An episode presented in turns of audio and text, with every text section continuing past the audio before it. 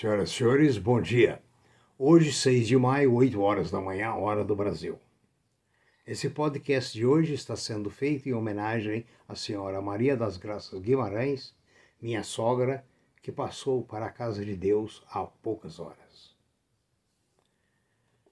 Ah, como a vida continua, eu pergunto a você, dentro do aspecto brasileiro, a vontade que nós temos de ter imóveis, de ser dono de shopping centers, ser dono de grandes prédios.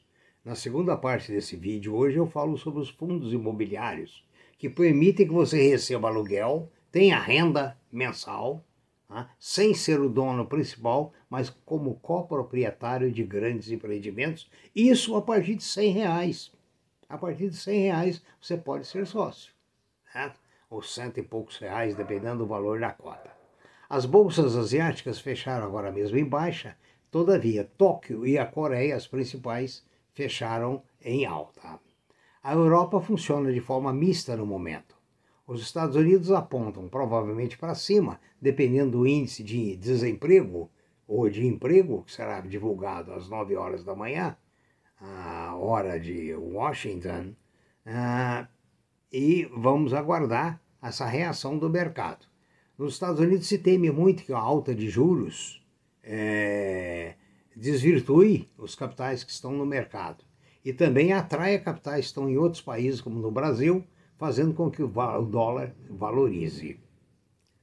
Ah, o petróleo, então, está operando no momento a 68,60 para cima. O ouro, conforme eu disse, está batendo recorde 1,791 de alta a prata 26,78, os metais duros estão em alta e as commodities estão em alta. Em destaque da notícia hoje, antes de falarmos sobre os fundos imobiliários, está a Vale do Rio Doce e a VEG, as duas mega empresas brasileiras.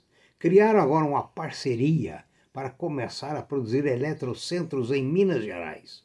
O contrato firmado entre a Vale e a VEG prevê o fornecimento de eletrocentros solares para a implantação do projeto Sol do Cerrado, um dos maiores parques de geração de energia fotovoltaica do Brasil. A VEG, mais uma vez, de parabéns, a Vale, como sempre, de parabéns. Após os índices, vamos falar em assuntos diversos. O primeiro é interessante, é o número de mulheres operando na Bolsa Brasileira o número chegou a um milhão. Ou seja, a participação feminina já representa 27,3% do total de CPFs eh, de pessoas físicas que aplicam na Bolsa, um avanço de dois pontos em relação ao ano passado. Então, veja bem, as mulheres ocupando um bom espaço, como já ocupam, por exemplo, na política. Se você vê aquela maravilha chamada Nova Zelândia, hoje é administrado por uma mulher. A grande Alemanha, uma mulher. Né? E quem sabe se viria até uma mulher para administrar o Brasil, na carência de administradores que aqui nós temos. Quem sabe? Né? Ah, então, a participação das mulheres é, cresceu de 22% para 27%. O dividendos, me perguntaram o que são dividendos. Dividendos é remuneração. Quando você compra uma ação, uma empresa tem um lucro, esse, desse lucro a lei diz que ele tem que distribuir entre os acionistas, entre os proprietários, no mínimo 25% do lucro. Isso é chamado de dividendo. Né? São, é, inclusive, há investidores que cuidam de ter papéis que paguem bons investimentos, bons dividendos. Então, dividendos é uma forma de remuneração das ações. Temos também juros sobre capital próprio, que é outra forma de remuneração, juros sobre capital próprio. Mas o que interessa para o investidor é que isso seja renda. Vamos falar um pouco agora da questão do Banco Itaú. O Banco Itaú bateu recorde dos recordes no seu lucro. Mas existem analistas dizendo que o lucro dele não é sustentável. Eu tenho falado com vocês muito a respeito do futuro. O futuro de cada um de nós tem que ser trabalhado ontem e hoje. Por quê? A Previdência Social, nós já falamos, a tendência dela é cada dia estar mais vazia. Cada dia as pessoas vivem mais, é exemplo de quem vos fala, né? mais de aposentadoria, menos trabalhadores na força de trabalho, menos trabalhadores contribuindo pela diminuição da população no mundo. Não é lógico, nós estamos falando de países subdesenvolvidos que tem gente demais. Os países desenvolvidos não têm gente demais. Eles compensam o déficit da, da populacional deles com a imigração de povos oriundos principalmente de países sem juízo, países sem uma boa gestão é, dos nascimentos. Eu tenho sempre falado com vocês que é importante ter ações, imóveis, ações boas, é, dinheiro em debentures, renda fixa, talvez até alguma coisa em poupança, em moeda estrangeira, em fundos de moeda estrangeira, em fundos de ouro, fundos de prata.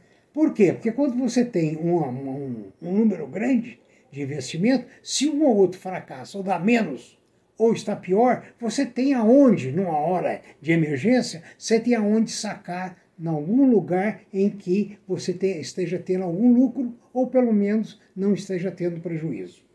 Assim são os fundos imobiliários. Todos nós queremos ter um imóvel. Todos nós. E essa questão de ter imóvel para aluguel, isso é muito relativo.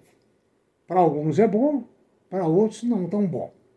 Então, tem uma forma de ter renda com aluguéis sem o problema de ter que administrar o imóvel, mandar reformar, escolher o inquilino, ir lá receber ou entregar para uma imobiliária receber. É adquirindo fundos imobiliários. O que, que são fundos imobiliários?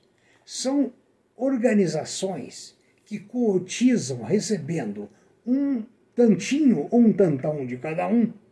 E depois, esse bolo formado, esse grupo vai lá e compra um imóvel que supõe ser rentável.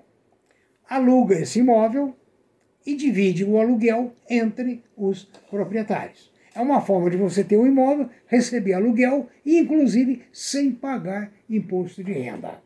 Você é dono, você não paga imposto de renda. O fundo paga. O fundo paga 20% de imposto de renda. Então, mas não é o seu caso, certo? Então você tem a cota as suas cotas, tantas cotas, e outra coisa, os fundos são obrigados a distribuir 95% do rendimento mensal.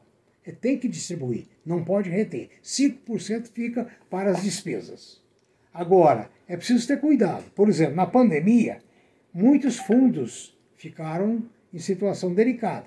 Digamos, os fundos que só têm shopping centers. Os shopping centers têm ficado mais fechados. Com isso, tem que negociar com o inquilino, tem o condomínio, o aluguel e não tem outra saída. Agora, tem fundos, por exemplo, que aplicaram em armazéns, tem fundos que após a, a, a investir em logística, enfim, há fundos e fundos. E o que você tem que fazer é analisar bem o fundo, principalmente o comportamento do fundo. Quando você não sabe é, quais são os melhores, você pode fazer uma coisa que eu fiz vai lá, compra, aqueles que eh, são bem informados, compra cinco cotas de cada um. E observa durante seis meses, cinco meses, qual é o rendimento de cada um. Aquele que dá rendimento maior, você compra mais. Aquele que dá rendimento insuficiente, você vende, o prejuízo é pequeno. Quero lembrar que a taxa de vacância nos escritórios também foi muito grande. Ou seja, o home office desalojou muita gente. Né? que é, alugava locais nobres. Né? E é, isso aí também é uma questão temporal. Agora, veja bem, ou você deve olhar os fundos, os bancos geralmente produzem um ranking por liquidez, por rendimento e assim sucessivamente. Ou seja, ao invés de você ter o, seu imóvel alugado e você administrando, você faz parte de um pool que vai, vai juntar o dinheiro, comprar aquilo que eles acham mais interessante, alugar e repassar para você o rendimento. Muito obrigado, tenha um bom dia, diversifique seus investimentos, diversifique suas aplicações, porque se hoje está difícil, na terceira idade, que eu o diga, é muito pior. Ok? Que Deus abençoe todo mundo e que vocês tenham uma boa tarde, boas aplicações e bons resultados.